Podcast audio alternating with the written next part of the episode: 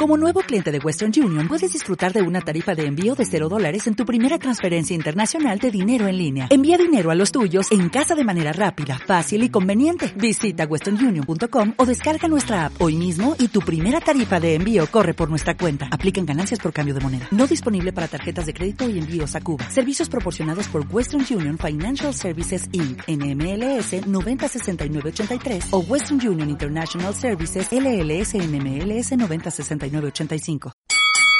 Damas y caballeros, ladies and gentlemen, bienvenidos al podcast que analiza la actualidad del boxeo nacional e internacional. Bienvenidos a Boxeo a la Carrera. En la esquina neutral recibimos a Álvaro Carrera.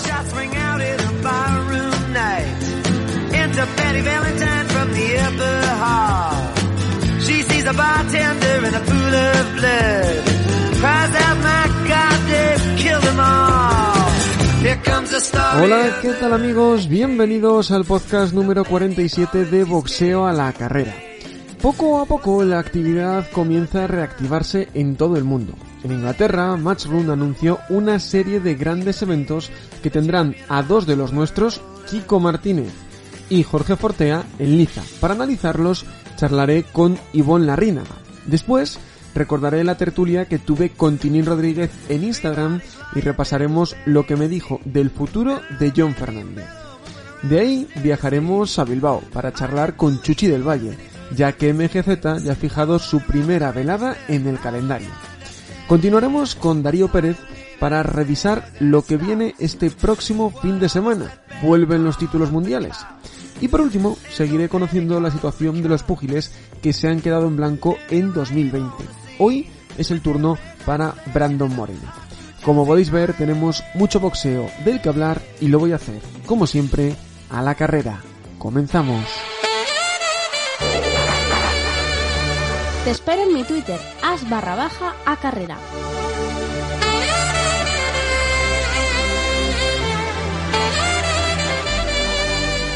La situación sanitaria en Reino Unido es complicada. Por ello, el boxeo ha sufrido un nuevo parón. Aún así, la luz ya se ve. Y Matchroom ha anunciado grandes carteles para las próximas semanas. Y para hablar de todos ellos, ya me escucha Ivonne Larrínaga. Hola Ivonne, ¿qué tal? Muy buenas, Álvaro. Qué ganas de, volver a ver el, el, boxeo inglés. Nunca fallan las veladas de Matchroom en Inglaterra y nos han dado cinco carteles cuatro de ellos muy buenos y el último interesante, pero obviamente si te pones a comparar, eh, obviamente las cuatro primeras son, son las mejores, ¿no? Sí, sí, sí, eh, muchísimas ganas porque el boxeo inglés, ¿no? Al final, pues para nosotros más sencillo que no tenemos que, que estar esperando hasta las tantas y, y, el boxeo inglés tiene, tiene algo, algo especial, ¿no? Los cruces siempre son interesantes, siempre son de nivel y, y bueno, pues eh, muy, muy contentos, la verdad. Hay que recordar que por la situación de la pandemia en Reino Unido se cancelaron todos los eventos y la Comisión Británica, aunque hubo público en la de Joshua, se sabía que no iba a haber público, pero la Comisión Británica suspendió todo hasta mediados de febrero, que va a ser cuando se reactive todo. El día 13, Warrington contra Lara, el 20, Vanessian contra Kelly, el 6 de marzo, Povetkin contra White, 20 de marzo, Okoli contra Glokwaki, y el 10 de abril Ben contra Vargas. De esas cinco carteleras, luego hablaremos de los dos españoles que, van a estar en ellas. De esas cinco combates estelares, ¿con cuál te quedas? Pues, pues, pues muchas ganas de ver a, a Kelly con, con Avanesian. Y, luego, pues, mm, White con Podvetkin, la, es que la revancha yo creo que va a estar muy bien. No sé, con una de esas dos, con una de esas dos, la verdad. Sin duda son las más interesantes y si quieres empezamos por, por ellas. Jolín, lo que está costando que Avanesyan y Kelly peleen.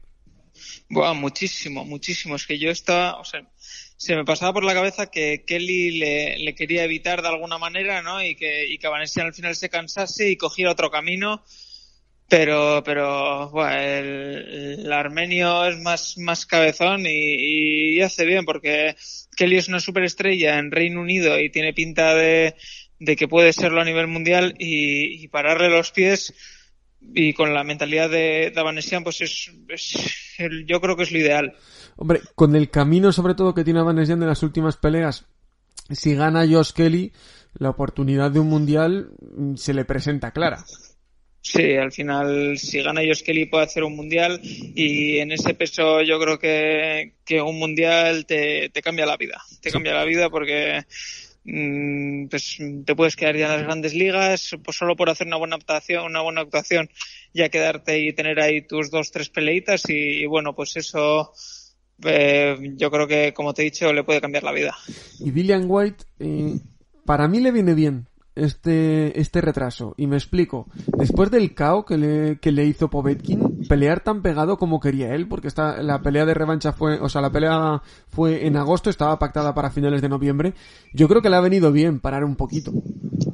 Sí, sí, sí, porque los boxeadores somos muy orgullosos y, y muchas veces, ¿no? De que te llevas una revancha, tú mismo no te lo quieres creer y piensas que, que ha sido un punto de, de estar en el momento y en el sitio de, del contrincante, pero parar un poco, coger aire, darle un poco de descanso al cuerpo y a la mente, que es muy importante a la mente también, y, ponerte otra vez en situación después de haber cogido un poco de, de ese descansito, yo creo que viene mejor y va a hacer que la pelea sea mucho mejor.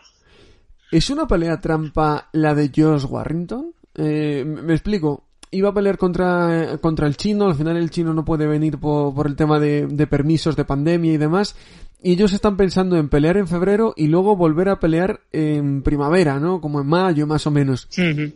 Qué peligroso es eso de, de, estar vendiendo la piel del oso, del oso antes de cazarla. Además, un mexicano te asegura que siempre te va a dar guerra y que tiene la capacidad de sorprenderte. Yo creo que con, con Warrington han visto que, que es garantía de, de, dejarse la piel y que, que es muy difícil que, que lo tiren.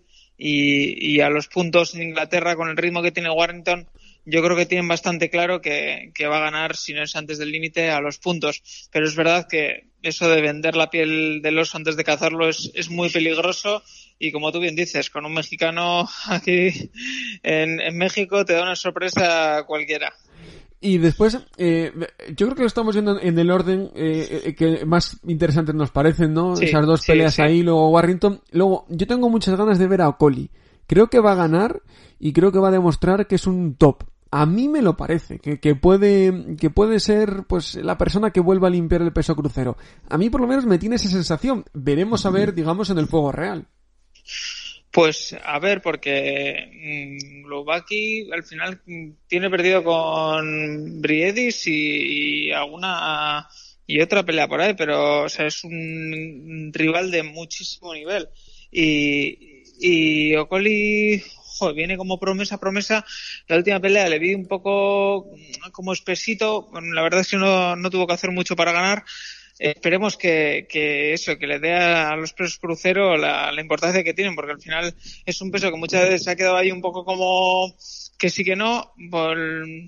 Yo creo que con Usyk pilló bastante importancia y tuvo ahí mmm, un puntito, pero, pero ojalá, ojalá vaya para, para arriba y, y, lo mantenga en el tiempo, porque al final hay muchos boxeadores que los hemos visto que del crucero suben a al, al pesado porque ahí están los grandes combates, ¿no? Pues eh, Usyk, Kasiev, a ver, a ver si, si hace un, que sea una gran categoría y la mantenga en el tiempo.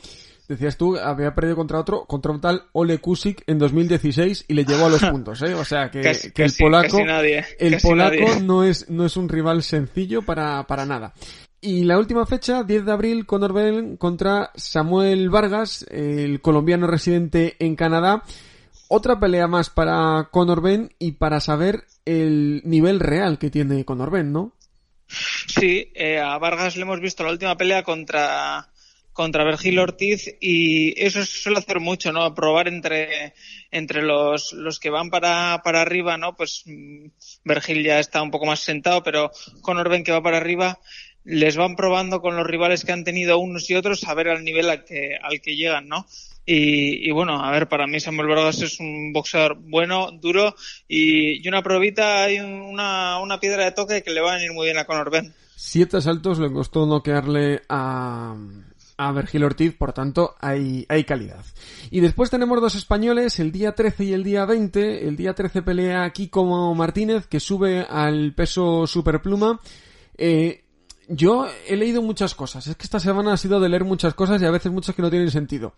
Yo es que creo que Kiko siempre es garantía de, de seguridad, de dar una buena pelea y él tiene clavada en su cabeza la pelea de Warrington y quiere ir a Inglaterra y ganar al prospecto inglés que le toque, en este caso, eh, Barrett. Hombre, eh, normal que tenga la espinita clavada con Warrington porque para mí fue, fue ganador Kiko y estamos hablando de Warrington que a día de hoy es un campeón muy, muy seguro en, en los plumas. Eh, Kiko es garantía de, espectáculo y para mí mm, sería un, un pepinaco verlo en, en Super Gallo otra vez dando muchísima guerra porque yo creo que está a la altura de los demás arriba, pero la situación está como está y Kiko no dice que no nada, tiene una área que tiene que pillar las oportunidades que le vengan y ojalá vaya a Inglaterra y pegue el pepinazo y, salga con el, con el título IBF Intercontinental, creo que es, sí, el Superpluma.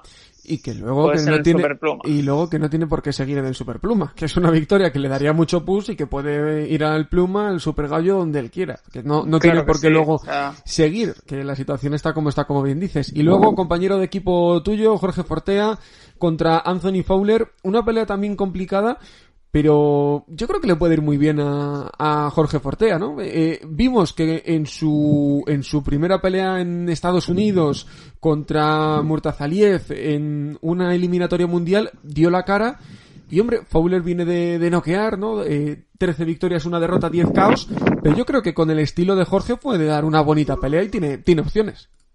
Yo creo que sí. A mí Fowler y, Jorge son, dos boxeadores que me gustan muchísimo, muchísimo. Y, cada uno en su estilo, mm, muy técnicos los dos, bastante dinámicos. Yo creo que sí Jorge va con, con confianza y, y, saca su boxeo, o sea, de verdad saca su boxeo y arriesga en algún momento, puede, puede primero mm, frenarle un poco a, a Fowler mm, y luego hacerle mucho daño. Ojalá, ojalá. A mí Fowler me encanta, por otra parte, ¿eh? pero, pero es que Jorge es mi debilidad del boxeo español. Ojalá que, les vaya bien a los dos y que se vengan con dos victorias de, esa burbuja que Matchroom va a crear en Inglaterra. Y bueno, como siempre, un auténtico placer tenerte por aquí. Muchas gracias, un placer para mí.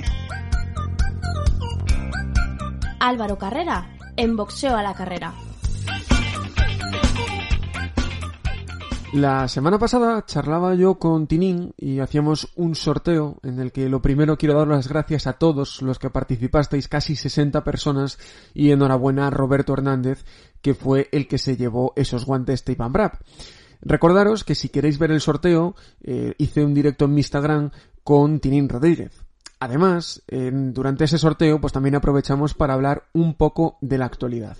John Fernández es el nombre que ha estado en boca de todos en la última semana. ¿Peleará con Isaac Cruz? Los rumores apuntan a que sí. Desde Maravilla Box ni confirman ni desmienten. Pero los rumores apuntan a que en marzo veremos a Jonfer contra Isaac Cruz por un premio muy grande.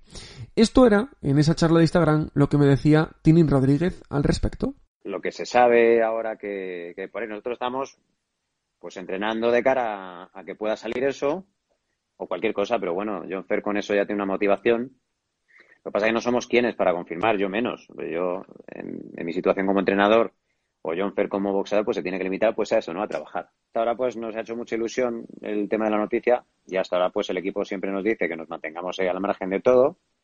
Eh, incluso Zarday me echa la bronca y dice, no contestes ahí a los haters, ¿no? De, del Twitter. Te digo, bueno, hombre, más o menos contesto cosas que sirvan para todos, para que nos entiendan en las decisiones y que a nosotros nos parece una pelea que, aprobamos y que abrazamos de, porque nos hace muchísima ilusión, por supuesto.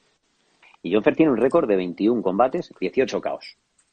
Una derrota. Pero es que tiene una derrota con Osaki Foster, ¿no? La gente dice, no, no, es que Osaki Foster ha crecido a partir de la victoria de, de John Fer. Y eso es mentira. Mira, cuando yo no suelo fallar, mira, cuando Kiko, por ejemplo, perdió con Warrington, entre comillas, perdió, todos sabemos que todos sabemos cómo fue, sí.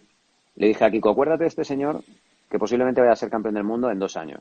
Y no se lo olvidará jamás, porque así fue luego y empezó a ganar pues a Warrington, a Liselvi, a todos estos.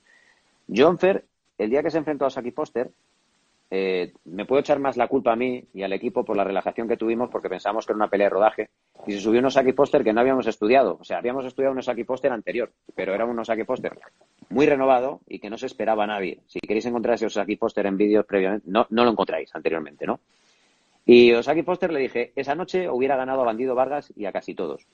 El otro día contra Román lo ganó por, por KO, en, no sé si fue notado sin ningún tipo de problemas, solventando. muy, muy fácil, sí, sí me recordaba, no sé, entre las piernas que tenía el Pretty Boy cuando era el Pretty Boy, no, no el Money, Mayweather, estando zurdo, con unas habilidades defensivas tremendas, un poder de ataque y un jab tremendo. Y, vais a ver paralelo la carrera de Osaki Foster y vais a ver que, que John Fer tiene potencial para ganarlo. Solo que, eh, digamos que fuimos con unos galones que pensábamos que nos hacía falta un tipo de pelea tan agresiva desde el inicio para, eh, digamos, mantener más la salud de John Fer como deportista porque tiene que ser más larga. Y vais a ver que podéis ver la carrera de realmente de este de Isaac Cruz y podéis comparar la carrera de John Fernández cuando John Fernández dice que apenas se ha enfrentado con nadie. Si es que John Fer no ha hecho nada malo en su paso profesional. Lo que está teniendo es unas experiencias, lo que tuvo con Osaki Foster fue una experiencia, como la tuvo hablando en otros, en otros planos como son Canelo, en sus derrotas.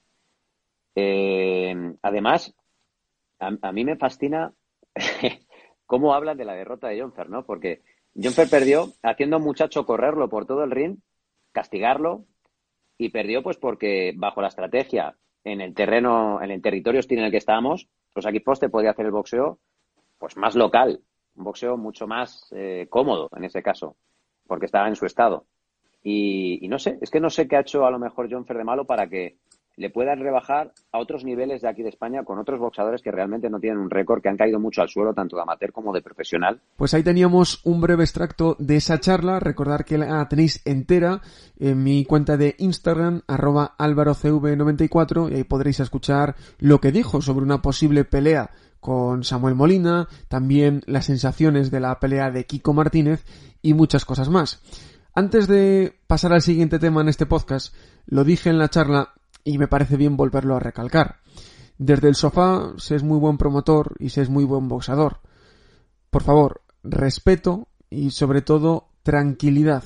Dejemos que las cosas pasen y después será momento de analizar.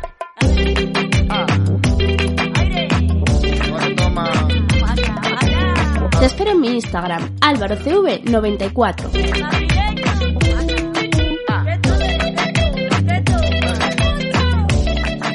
En España la situación del boxeo es complicada. Cuesta hacer eventos, pero los promotores siguen apostando por ellos. MGZ fue una de las promotoras más activas tras el confinamiento y ya ha puesto su primera fecha para 2021. Será en Pamplona el 27 de febrero. Y para hablar de ese evento y de los planes del equipo, ya me escucha Chuchi del Valle. Hola Chuchi, ¿qué tal? ¿Qué pasa Álvaro? ¿Qué tal estás? Pues muy bien, con, muchas ganas de volver a ver boxeo en España y vosotros habéis dado la, primera fecha que se puede hacer. Había una velada en Murcia que se ha tenido que, suspender. ¿Qué os ha llevado a, meter ya esta fecha en febrero? Eh, ¿Ya lo tenéis pensado? ¿Ya lo tenéis en mente? ¿Cómo ha sido el proceso?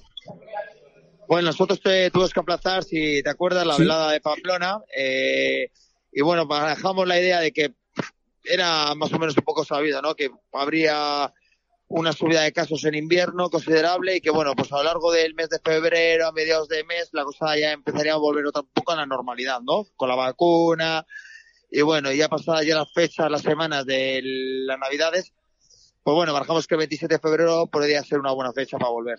Y además, eh, en Pamplona, un, un lugar donde están apoyando mucho el boxeo, ¿no? Están apoyando mucho a David y siempre es importante, ¿no? Que uno de esos prospectos que tenéis, campeón de España, que pueda tener continuidad cuanto antes. Sí, la verdad que David es un boxador bastante mediático en Iruña, Navarra, en Euskadi. La verdad que, que tiene, mm, pues, te voy a decir, ¿no? Un rollo como Kerma, ¿no? Tiene un equipo detrás, los Asuna la apoyan mucho, eh, los aficionados de los Asuna también, suelen ir a sus veladas a verle pelear es un chico que tiene bastante tirón y la verdad que, que ya lleva un año ya va a hacer, o sea que, que hizo la última pelea Campeonato de España y la verdad que con muchas ganas de que vuelva a pelear. Además le estáis metiendo retos muy importantes, fue contra Gurría y le quitó el título y ahora otro invicto como José Gregorio, un 6-0 con, sin derrotas y con un combate nulo. Eh, sin duda alguna, si consigue la defensa, el siguiente paso es mirar a Europa, ¿no? Hombre, a ver, hay que ir paso a paso. La verdad que la sombra, eh, que, así se le llama en el mote al boxeador gallego. Es un boxeador que lo coco yo, ha estado de sparring de Kerman varias veces, es un boxeador que lo hace muy bien, técnico, eh, me gusta, es un boxeador complicado, por lo tanto estoy convencido que será una gran pelea, será una pelea que David necesita ganar, eh, dar una buena imagen para seguir escalando posiciones y, y lo que has dicho, pues ir siguiendo paso a paso pues para lograr un campeonato de la Unión Europea en un corto medio plazo de tiempo. ¿Y cómo veis el futuro de, del equipo en este año 2021? ¿Cuáles son los, los principales pasos que, que pensáis para los grandes baluartes del equipo como son Kerman y Gago? Pues bueno, a ver, eh, Gago está entrenando duro, ha empezado ya, digamos, hace una semana empezó, pues a entrenar ya considerablemente fuerte, porque antes, bueno, eh, por el trabajo no podía, estaba en su temporada alta de trabajo, eh, pues bueno, pues eh, ya está ahí enchufado y, y esperando que haya noticias. Eh, la idea que tenemos en la cabeza es el defender Campeonato de Europa con McDonnell, está ahí, en cualquier momento puede haber una fecha eh, luego respecto a Kerman, pues bueno, pues está entrenando fuertísimo, lleva ya unas semanas de entrenamiento, no hemos parado, solo unos días de Navidades, pero está, ya te digo, está 100%. Y nada, esperando a ver la siguiente fecha, ¿no? A ver dónde podría ser y, y ya te digo, mirando de reojo, pues también el Campeonato de Europa, mirando mirando cositas. Y hablábamos de Kerman hace poco y me decías que bueno, que él incluso podía pensar en regresar al Welter. ¿Cómo está ese tema? ¿Seguís pensando que es posible o pensáis solo en el Super Welter ya? A ver, yo, yo sigo pensando que Kerman es Super Welter al día de hoy. Lo hace que sí es verdad que me está logrando callar, ¿no? Eh, yo pensaba que, que, pues bueno, que era, pues, cabece, ¿no? Que se metía a su cabezón y digo, va, pues será pues un momento, ¿no? Que él quiere volver al vuelta, pero luego lo replanteará y no querrá. Y me está sorprendiendo porque normalmente Kerman en estas alturas, a un mes y medio, dos meses de una pelea, pues suele estar en 80, 79 kilos y hoy está a 74 kilos, o sea, en 74. Por lo tanto, está mejor que cuando estaba en el peso welter. O sea, creo que me puede, me va a, me va a hacer callar y a Ricardo también, porque Ricardo también era muy escéptico con el tema. O sea, que, vosotros, si, si, tal y como sigue la cosa, no tenéis problema en, volver a probar, ¿no? Si le veis fuerte como lo estáis viendo y le, y le veis centrado, ¿no? Sí, yo lo, yo lo apoyo. Yo sí, si está como está ahora y sigue haciendo el trabajo como está haciendo ahora, aguantando como está haciendo en ese peso, que se le ve rapidísimo, fuerte, eh, mejorando los tiempos en, en carrera, pues yo me callaré. Yo, o sea, yo lógicamente le apoyaré y, tiraremos para adelante. O sea, yo estoy convencido que, el, que la segunda imagen de Kerman con Avanesia no la real. Eh, fue un problema de pesos, eh, pues bueno, tuvo una serie de, ansiedades que, pues que, pues que le costó mucho dar el peso, ¿no? Yo creo que al día de hoy eh, está haciendo las cosas mucho mejor y eso se tiene que ver en el ring y, y el día del pesaje también. Eh, sin duda alguna, Chuchi, ellos dos son eh, el, la, lanza, ¿no? La punta de lanza de MGZ, pero tenéis boxeadores muy interesantes también, como es el caso de John Carter. Eh, ¿Cuáles son los planes que tenéis para, para Carter en este 2021? Bueno, la verdad que tenemos lo que has dicho, Gago y Kerman son la punta de lanza, luego está John Carter, John Carter está para disputar el campeonato de bus, actual campeón de la Unión Europea, pues bueno, pues esperando un poquito a ver cómo va el tema de la pandemia, nos gustaría que naciera en Granada una defensa, pero ahora en Andalucía está el tema un poquito peleagudo. Entonces hay que esperar un poquito a ver cómo se va desarrollando el tema. Y, y luego también eh, Jorge Fortea también estamos ahí esperando. Ha habido negociaciones para hacer alguna pelea grande en Inglaterra. Estamos ahí también un poquito, pues es un poco al acecho. César Núñez de Campeonato de la Unión Europea. En Italia ya tenemos una, un, un acuerdo. Por lo tanto, ya se está moviendo el tema y yo espero que el mes de febrero y marzo van a ser bastante importante para el boxeo nacional. Eso te iba a decir yo. Iba a preguntar después por Jorge y por César, así que ya me lo has dicho tú. Solo, solo nos falta irnos a los prospectos. Tenéis un montón de gente joven que está subiendo muy fuerte. Eh, ¿A quién ves tú ya llegando a cotas superiores? ¿Que crees que la etapa de rodaje ya ha pasado y que va a dar ya el primer paso por un título? Bueno, pues el primero será John Míguez, eh, pelea inminentemente, hay un, ya digamos casi un acuerdo con el equipo de, de otro aspirante de, de el Campeonato de España. Eh, tendrá que dar en la noticia, pero yo digo que John Míguez está preparando el Campeonato de España. Eh, luego, pues, eh, los que vienen por detrás de John ya, pues, a mí que mi favorito es Santi Vanegas. Es un boxador que es un poco el tapado, ¿no? Que la gente no, no lo conoce mucho, eh, no es tan mediático igual como puede ser igual Mario Espina o John Carter o John Míguez o joder, Salvi Jiménez. Santi Vanegas yo creo que va más, ese chico en el Super Gallo va, va, puede hacer, eh, va a hacer cosas muy grandes, estoy convencidísimo. Pues luego ya te digo, Mario Espina, Santi, eh, Salvi Jiménez, la verdad que tenemos un equipazo y, y nada, hay que darles peleas a todos y Nani Suárez, Nayara, es que el debut inminente que haremos oficial de otro gran boxeador que ha hecho un gran campeonato de España amateur, que va a dar mucho que hablar. La verdad que tenemos un equipazo y, es una gozada. John Hader, es que pues seguir así todo el día. Sí, sí, sí, la, verdad que sí. Yo lo iba pensando según ibas hablando, pero eh, me quedo yo por último con el, con el tema de Santi. Sí que es cierto que, no está teniendo todo el foco que, están teniendo otro de los prospectos que, que tenéis allí. Para el que no conozca a Santi, ¿cómo es Santi en el ring? Santi es, es eh, un asesino, es un... Es, eh, tiene el talento que puede tener un Mario Espina, pero luego tiene ese instinto asesino. Lo que pasa que sí es verdad que, ha hecho cuatro peleas profesionales o cinco y solo ha noqueado uno, pero sí es verdad que ha tirado todos o casi todos y cuatro asaltos todavía se le queda muy, muy pequeño. O sea, eh, yo creo que con hagamos más asaltos, seis, ocho, va a ser más letal. Y es un boxeador, ya digo, que le pesa mucho la mano, boxea de zurdo, de diestro, eh, con talento, fuerte, o sea, yo digo que es el tapado de aquí, que lo que va a dar mucho que hablar. Pues veremos a ver qué nos ofrece Santi en 2021 y como siempre estaremos muy atentos a todo lo que pase con MGZ en este año. Chuchi, como siempre, un placer auténtico. Muchas gracias, Álvaro. Una, un placer y, y que sea bueno este año. Te espero en mi página de Facebook, Álvaro Carrera.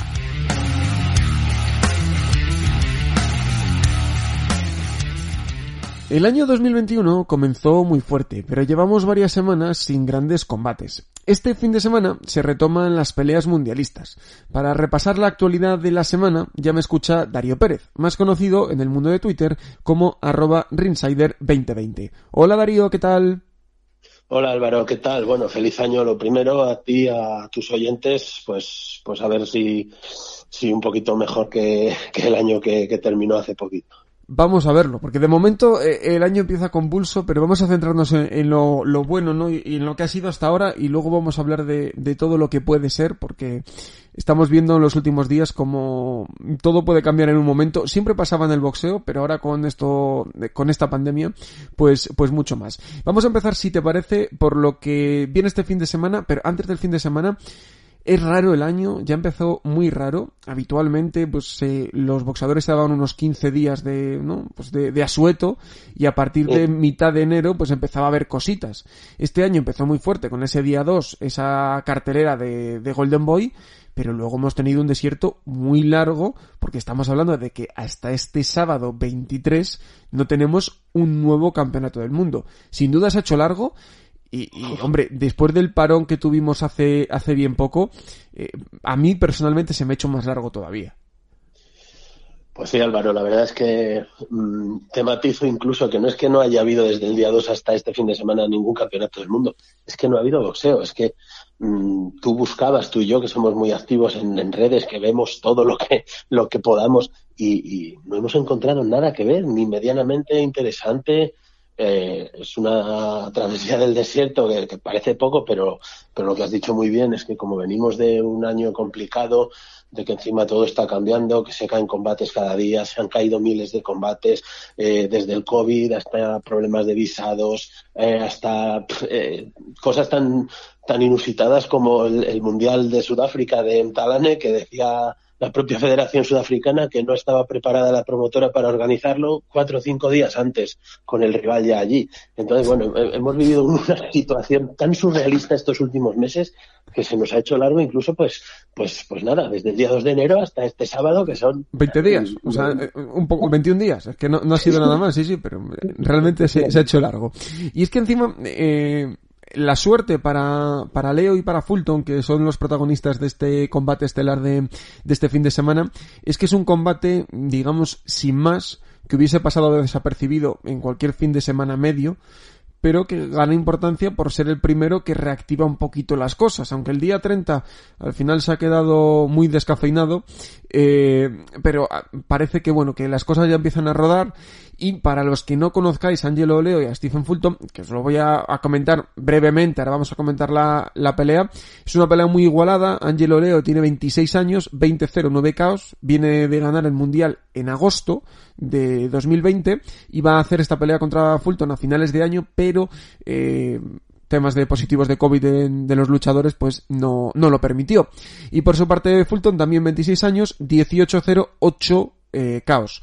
Eh, sin duda alguna, es una pelea, y corrígeme Darío si, si tú crees que, es de otra manera, pero es una pelea igualada entre dos prospectos, WBO del Super Gallo está, está en juego, y que yo creo que está un 60-40 para Leo por ser el campeón, porque realmente sí que ha demostrado un poquito más, porque le ganó a Williams en, en agosto por el título vacante, pero que los dos, pues bueno, todavía tienen que ir subiendo pasos, pero han encontrado, digamos, el organismo y la categoría justa para llegar sin demasiado bombo a disputar un Mundial 1 y a ser campeón mundial otro.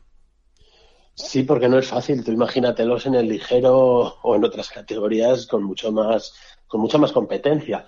Eh, no tengo mucho que corregirte, la verdad, lo has, lo has presentado estupendamente y además tú comparto absolutamente tu teoría sobre que que el combate está un poquitín más desnivelado hacia Leo en el sentido de la experiencia, de que es el campeón, y bueno, eso en la mente de los jueces, si es un combate cerradísimo, puede pesar un poquito.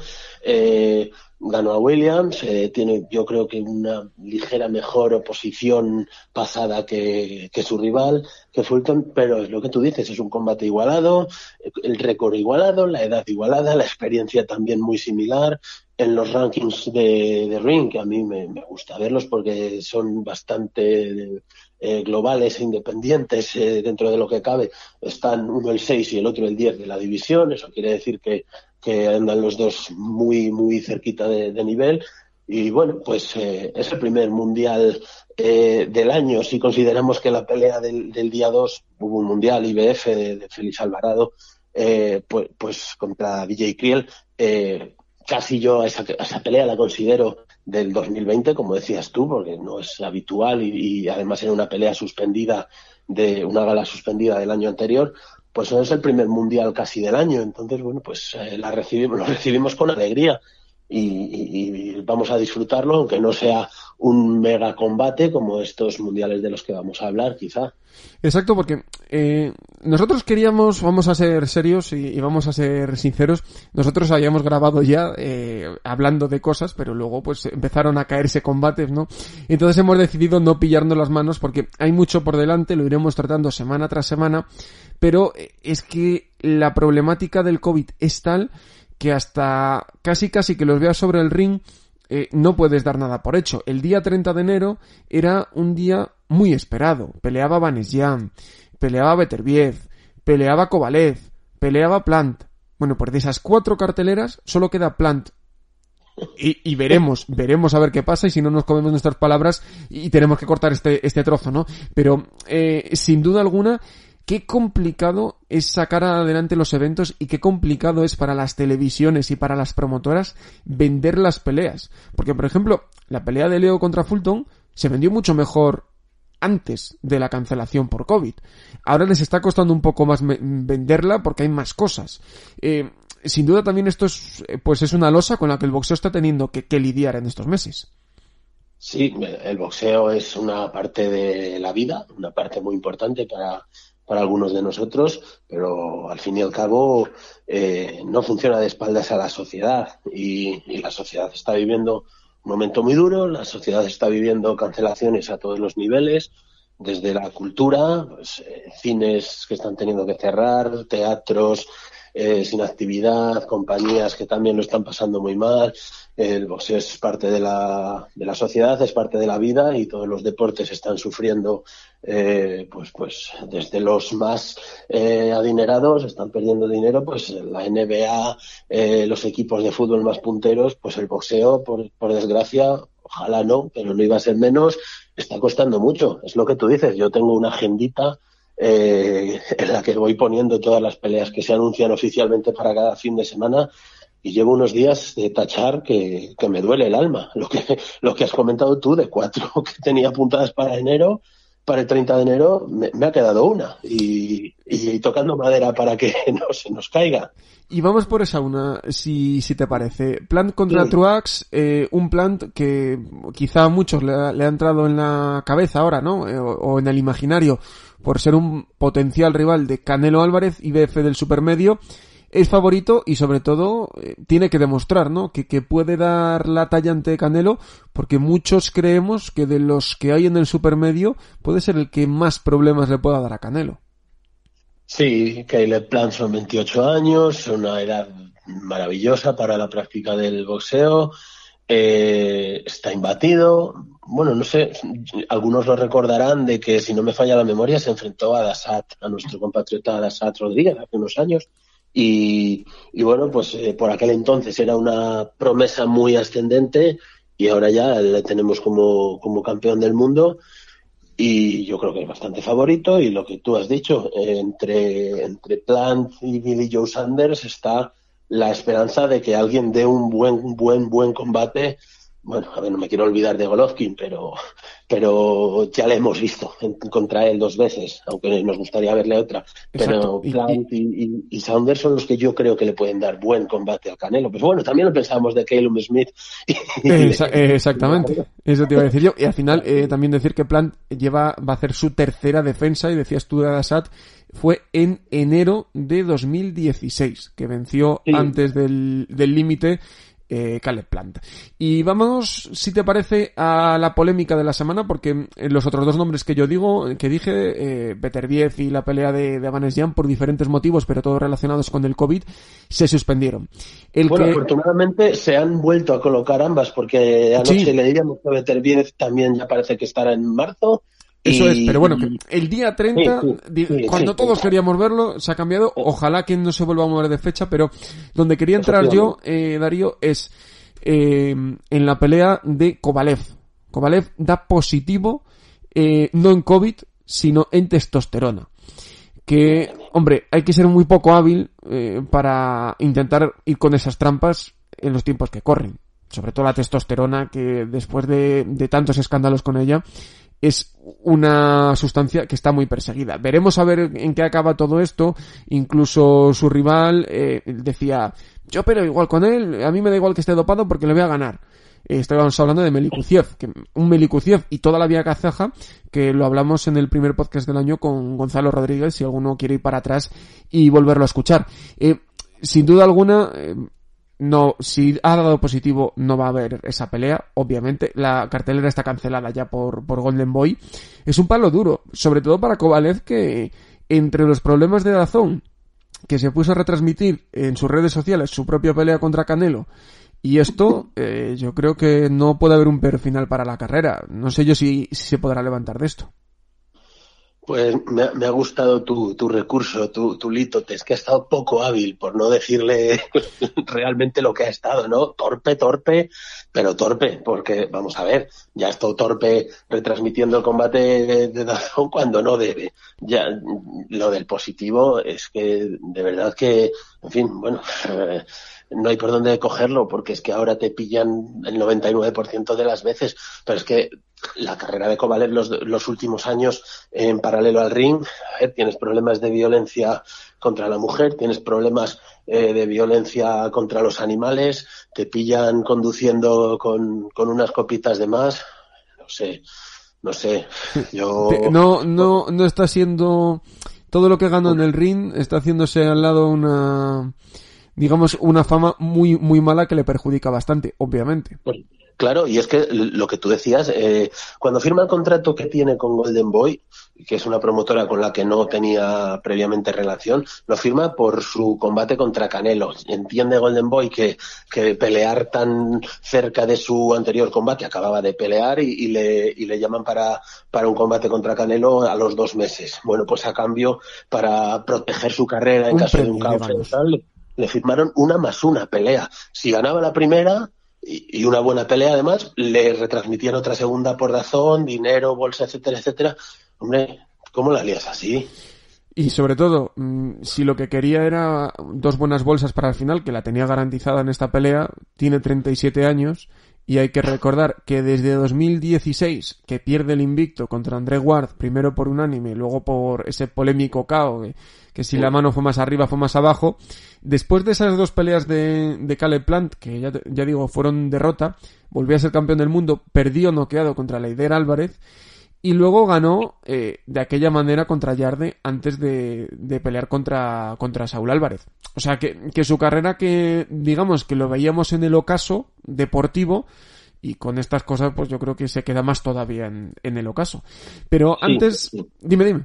Sí, no, te, te, estaba, te quería comentar que a un ocaso deportivo que parecía evidente por la trayectoria que acabas de examinar, eh, no sé si es un poco duro de hablar de ocaso personal, porque son problemas en los que mm, eh, si te vienen los problemas solos, pues al final todos somos humanos y podemos tenerlos, pero ¿quién te manda a ponerte a retransmitir la velada de Canelo contra Smith por Dazón? Eh, te, tengas contrato con ellos o no, es que da igual, es, algo totalmente absurdo, yo creo, en, mi opinión, Álvaro, vamos, yo no lo haría ni como persona anónima algo, algo falla en, en la cabeza de, de, Kovalev y veremos a ver en qué, en, qué acaba esto. Ojalá que pueda resolver todos sus problemas fuera del ring y veremos a ver si le queda alguna última bala o por lo menos pues que tenga ya una buena vida digna después de, de dejar el boxeo. Y para cerrar, eh, voy a abrir un melón que podríamos estar horas y horas y además yo sé que Darío eh, está muy en contra de ello, pero lo vamos a, a tratar como la actual, como hemos ido dando pinceladas de la actualidad, esta semana la actualidad eh, está en, el Mohegan Sun Casino de Ancasville en Connecticut. Decíamos del combate de Leo contra Fulton al abrir y también va a haber dos mundiales interinos de la WBA, uno en el Super eh, Gallo y otro en el Ligero.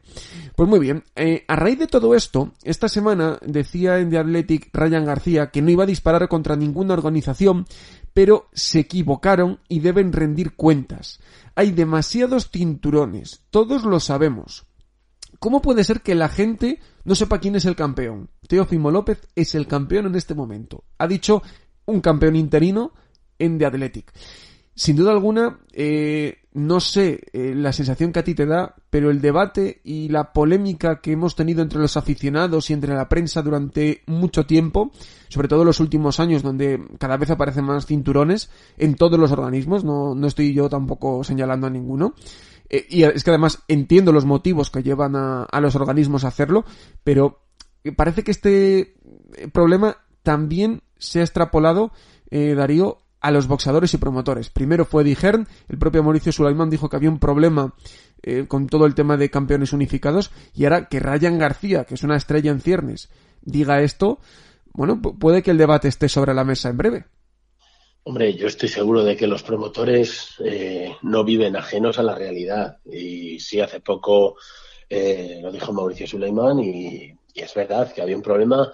Eh, uno de los problemas es con los cinturones unificados, que aquí todos queremos que nuestro aspirante oficial sea el próximo, ¿no? Están los líos en el peso pesado con la WBO, que quiere que Usyk sea el siguiente, pero dije, dice pues que nada, que si se ponen chulos eh, con perdón, que, que, ningún cinturón, que lo que quiere el público es ver a Tyson Fury contra Anthony Joshua, sea por cuatro cinturones, sea por ninguno, sea por eh, un pin, o sea por una caja de galletas. Y ahora, y ahora que dicen, y ahora dicen, por cierto, Darío, que, que bueno, que Joyce estaría pensando en pelear contra Usyk a la espera, o sea, que bueno, que al final el tira de afloja es constante, pero sin duda alguna, yo lo más destacado es que alguien, pues, pues que puede ser muy importante en el boxeo, tenga esta, esta visión del negocio y por lo menos ponga el problema en el foco, eh, también no desde el punto de vista del aficionado, sino de los que están dentro, que, digamos que, no son ajenos y que también se dan cuenta.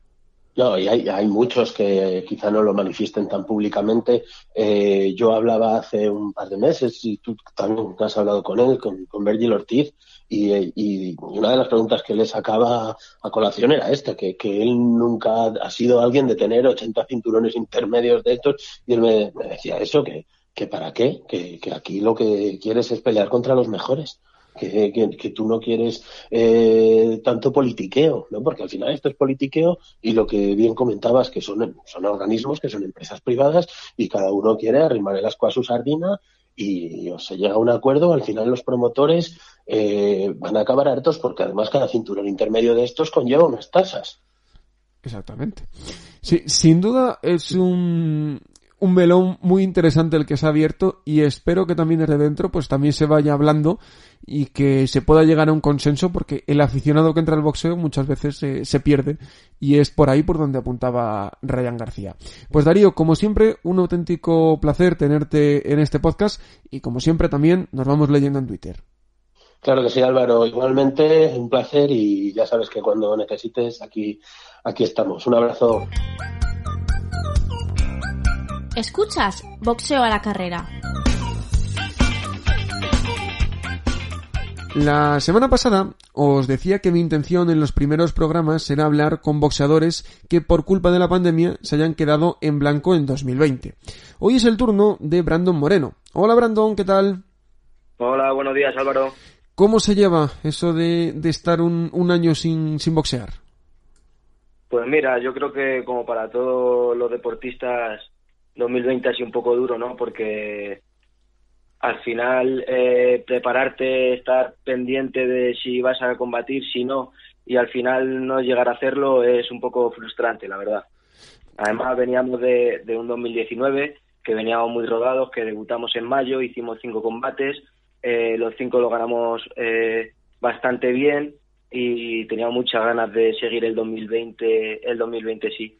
Eh, seguir eh, sumando y, poder llegar incluso a, disputar algún título y bueno, eh, solo nos podía frenar una pandemia, ¿no? Y, es lo que pasó y, y, bueno, es un poco frustrante, pero bueno, eh, no, no bajamos los brazos, seguimos entrenando y, a ver qué, viene en 2021. Eso te iba a decir yo, porque eh, vamos a ir paso a paso, ¿no? Tú ahora mismo tienes 27, 27 años, eh, venías de, de, estar como amateur y decidisteis pasar en, en mayo de, del año de 2019, ya de, hace dos años casi, a, a profesional. ¿Qué fue eh, lo que te motivó a dar el cambio o no haberlo hecho antes? Eh, ¿Por qué esperasteis hasta mayo de 2019? Pues mira, yo eh, en mi, etapa amateur fue buena, no me puedo quejar, pero no pude dedicarme a ello, al boxeo 100%, porque yo estaba trabajando, estaba estudiando a la vez y yo no quería dejar eso de lado. Entonces, cuando ya terminé los estudios, cuando ya eh, pude centrarme en el trabajo y, pude eh, compaginar horarios y demás, pues justo me llamaron Oscar Zardaín, Tinín, me dijeron que si quería ser boxeador profesional y claro, yo era mi, mi, mi objetivo era ser profesional y, llegar lejos, ¿no? Y, y, bueno, me dieron la oportunidad y acepté, acepté sin pensármelo, claro.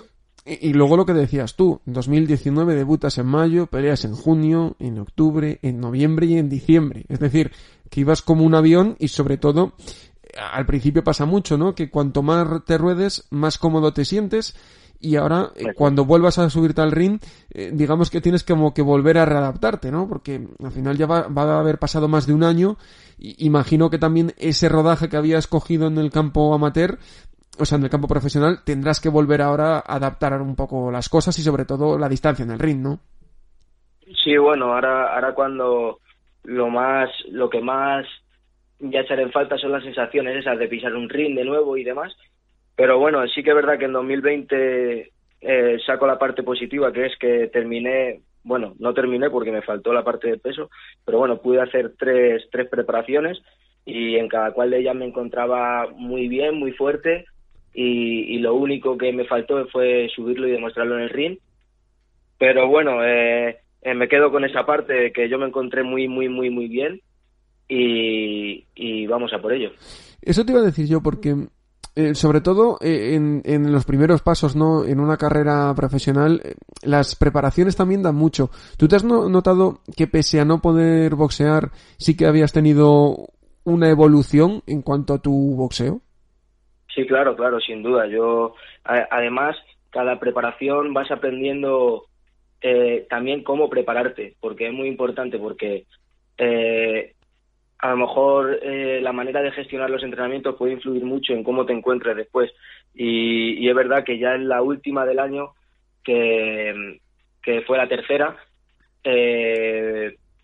aprendí mucho a gestionar eso y me encontraba mejor que nunca con mi con Marquitos que es mi preparador físico y tanto con Tinín y, con la y con los sparring eh, me llegué a encontrar muy bien.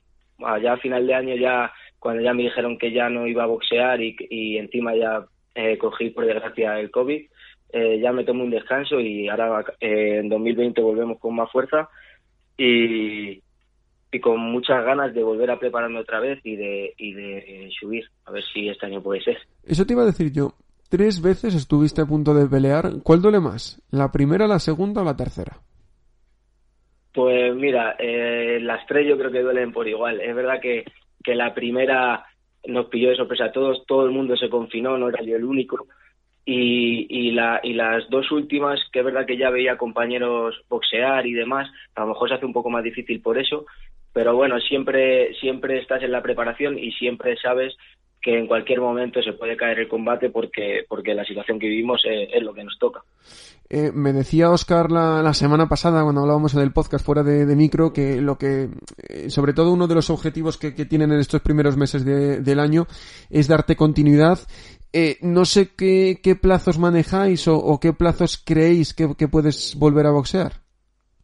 Pues yo eso ahora mismo no tengo ni idea. O sea, Oscar eh, sí que es verdad que me comentó en su día que, para marzo, abril quería hacer alguna, alguna velada y quería meterme, así que yo estoy esperando que, que me llame y que me confirme, pero vamos, eh, lo que digo, eh, la incertidumbre que tenemos ahora hay que vivir con ella, hay que seguir entrenando y estar preparados para cuando para cuando nos digan. Tú ya estás entrenando de nuevo, nos cuentas. Eh, eh, hay boxeadores eh, a los que están notando mucho, o peleadores que están notando mucho haber pasado el COVID. En tu caso, está, ¿estás notando que te está costando más después de, la enfermedad o, que por suerte no, no, lo está, no lo estás acusando? Mm, sí, sí, no, que lo noté mucho al principio cuando salía a entrenar, cuando salía a correr y que me encontraba muy flojo y demás pero bueno, ya ha pasado un mes y medio, ahora me encuentro perfecto y, ahora mismo eh, no tengo ninguna secuela, así que puedo entrenar perfectamente. Y volviendo a lo que es tu carrera, cinco peleas, eh, si alguien entra, no, te conoce, ¿no? Y empieza a mirar en BoxRec, Brandon Moreno aparece peso mosca. Realmente eh, el peso mosca es donde te has tenido que amoldar ahora, ¿no? mientras vas haciendo peleas que no sean titulares, porque cuál el peso que tenéis en mente, cuál es realmente el que tú puedes dar en una pelea por título, en una pelea importante. Eh, sí, eh, yo ahora mismo por título y demás yo puedo llegar a dar el peso mínimo. O sea, yo estoy en el Mosca porque en España desgraciadamente no no hay rivales de mi peso y no hay no hay categoría ahora mismo si si no me equivoco, pero pero yo puedo dar incluso el mínimo. En el mini Mosca me encontraría muy bien también, pero vamos, el Mosca ahora mismo no no no es mi peso. Estaría regalando peso. Ahora mismo yo regalo peso a, los rivales. ¿Y eso se nota mucho eh, a la hora de, hacer sobre todo estas peleas de rodaje? Porque pese a regalar peso en tus cinco peleas, han habido tres victorias por KO, me refiero. Eh, ¿Tú también notas que la mano te pesa y que cuando el rival no te saque tanto, tanto peso, puede que ese porcentaje de causa aumente? Sí, sí, sí lo noto mucho. Lo noto, ah, por ejemplo, he tenido algún rival que, que, pesaba bastante más que yo, que es al que, por ejemplo, que vos en el campo del rayo y a él no le pude noquear. Y yo notaba mucho, mucho de la diferencia de que yo le pegaba y, y, él, al ser más pesado que yo, el golpe no lo sentía tanto. Es verdad que tengo tres caos de los cinco, pero ha sido en el peso mosca, que ellos han podido dar el peso mosca porque yo he peleado incluso por encima, eh, y ha sido con rivales que yo creo que, les pasaba igual que yo, que estaban también regalando peso. Entonces, eh, sí, sí, lo noto bastante.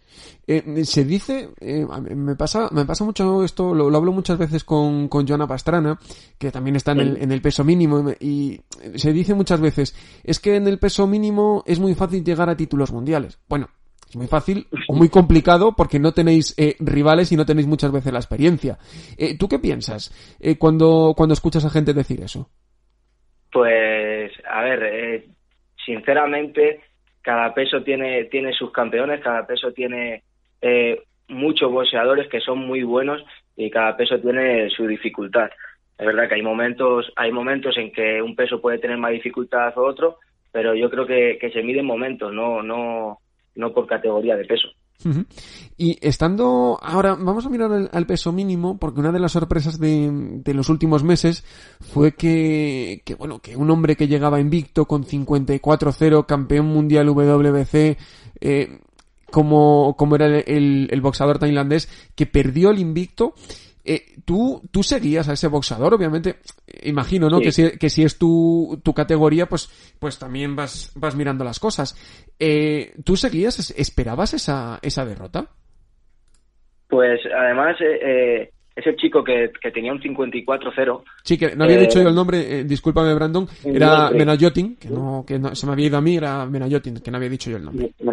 Menayon, Monsri, creo. Sí, exacto. Bueno, sí, ese chico eh, que llevaba ya un 54-0, eh, anunció su retirada porque iba a debutar en, en, Estados Unidos y debido a la pandemia como no se pudo hacer, anunció su retirada y, y después volvió, creo que contra, contra otro tailandés, que creo que también sí. es de su, sí, creo que es de su propia promotora también, y, y perdió, no vi un cacho de la pelea, no la pude ver entera, pero fue una pelea muy igualada y, y sí, la verdad que fue bastante sorprendente porque es que venía de ganar a todos y de ganar a todos bien.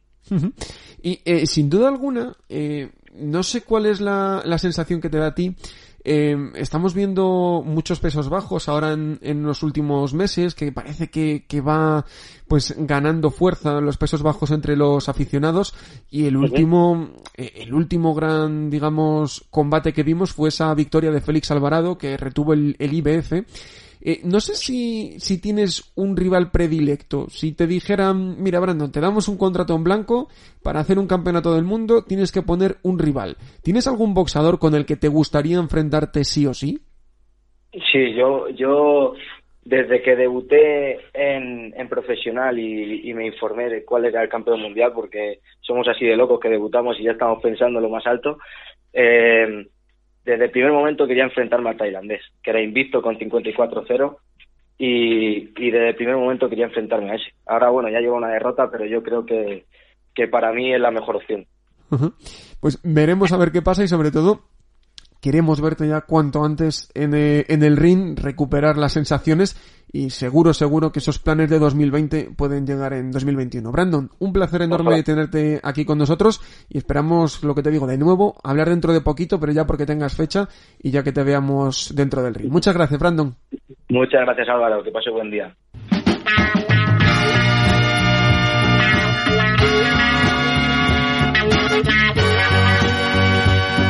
Último salto en boxeo a la carrera. El pasado fin de semana no tuvo prácticamente acción y la que hubo no fue destacable. La cosa, como hemos ido hablando en el podcast, va mejorando poco a poco. Este miércoles, día 20, Premier Boxing Championship vuelve a su burbuja de Ancasville en Connecticut y organiza un show sin títulos pero con duelos entre grandes prospectos. Hay tres combates programados y entre los seis púgiles solo tienen una derrota. Jace Gabriel Solano se enfrenta a Makiwan Williams, Martino Jules a Pedro Márquez Medina y José Núñez a Aran Abagian. En esa misma burbuja, el sábado, Angelo Leo defiende el Mundial WBO del Super Gallo ante Stephen Fulton. Será un eventazo porque además habrá dos títulos interinos WBA. En el Super Gallo se juegan ese cinturón Vic Casillas y Raes Allen. Y en el peso ligero hacen lo propio Rolando Romero y Justin Paulto. Además, eh, no para las próximas semanas, pero como hablamos con Chuchi del Valle y vimos la primera fecha para España, también hay que destacar que se confirmó que Samuel Molina estará de regreso en el ring el próximo 6 de marzo. Lo hará en Málaga y se cruzará con el griego Viorel Simeón. Otra semana, por tanto, que poco a poco va volviendo la actividad, pero seguimos esperando a los grandes fines de semana de boxeo. Pese a ello, como cada martes, el próximo tendremos una nueva cita para volver a hablar de boxeo y hacerlo, como siempre, a la carrera. Chao, chao.